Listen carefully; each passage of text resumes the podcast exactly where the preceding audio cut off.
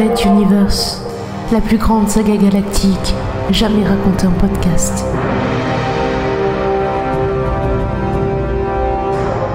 Cinquième chapitre.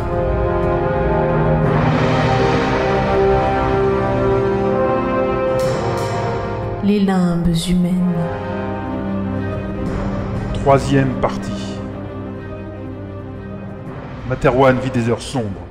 Le tortionnaire et pédophile contre-amiral Pophéus étend les racines du ministère de la Sécurité sur toute la planète, livrant une bataille politico-économique pour le poste de chancelier suprême.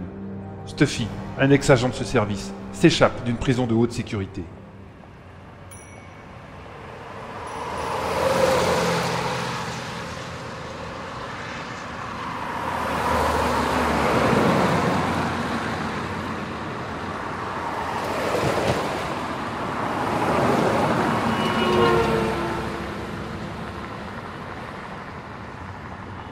Stuffy déjeunait, attablé derrière une cabane à frites dans une banlieue qui n'était même pas celle de la capitale, mais plutôt à la périphérie d'une ville moyenne.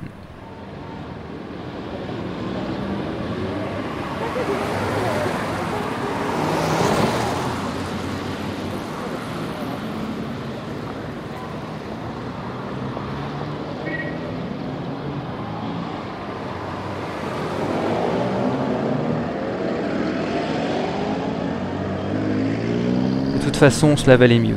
Certes, la capitale offre plus de recoins et de contacts, mais à l'inverse, on peut toujours vous débusquer en ville, tandis que dans la campagne, c'est tout de suite plus complexe.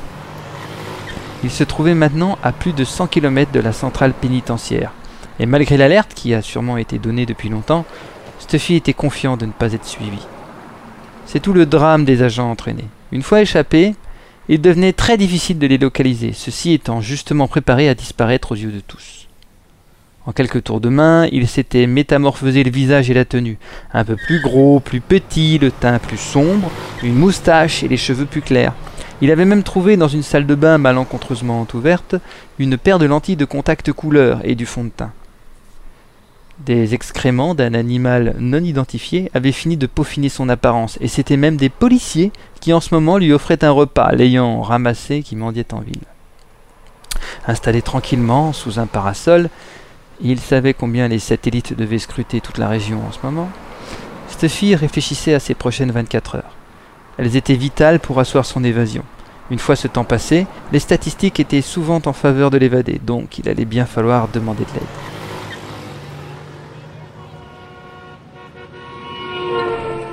Mais alors, il devenait difficile d'éviter la question. Qui a trahi? Et s'il se tournait vers les mauvaises personnes?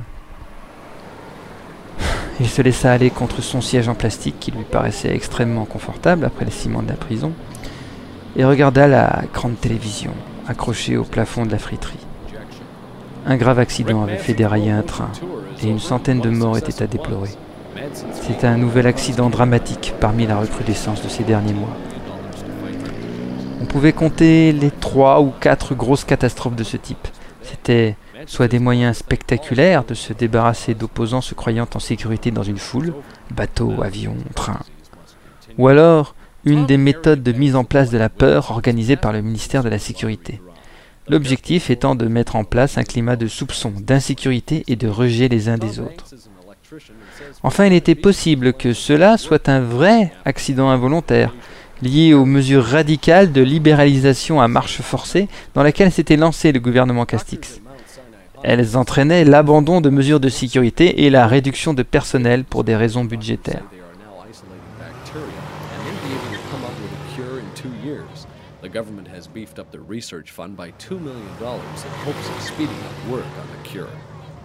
Advertisers are often faced with the problem of catching the attention of Peu de temps avant son arrestation, Stuffy avait eu accès aux chiffres cachés des statistiques d'accidents dits limités, c'est-à-dire ne coûtant la vie qu'à moins de 3 personnes, et c'était accablant. Non seulement on avait dépassé les 3 millions de morts en quelques mois sur Materwan, mais plus d'un tiers des accidents étaient signés de la brigade spéciale du ministère, celle des assassinats. À l'échelle planétaire, le pouvoir s'était lancé dans une campagne de terreur qui ne s'exprimait pas.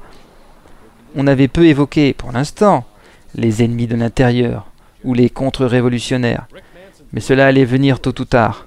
Syndicalistes, journalistes, hommes politiques, intellectuels, artistes. aucune retenue, aucune pitié. Devant l'afflux de travail, on avait embauché des hommes de la pègre ou d'anciens bourreaux du précédent pouvoir qui remettaient leur talent au service des ennemis d'hier.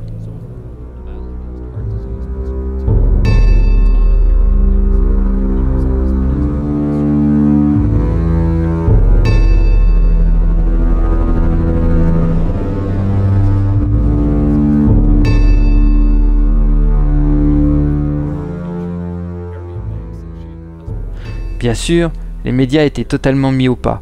Mais bien plus grave que cela, les 347 chaînes de télévision et les milliers de chaînes de radio étaient pilotées à distance par le pouvoir. L'exercice était nommé propagande subtile.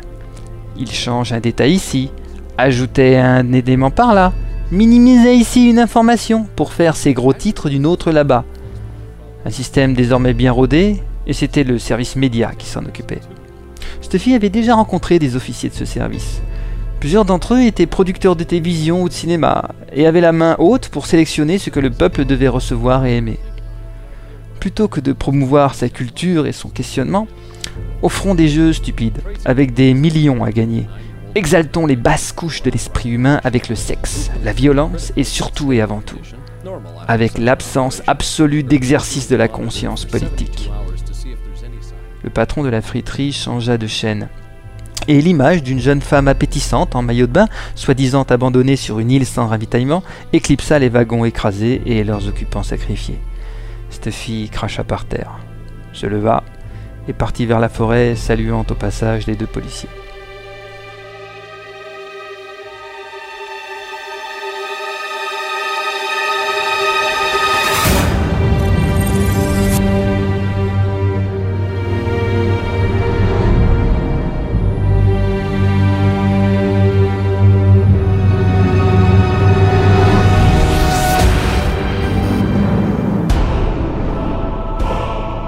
Red Universe à suivre.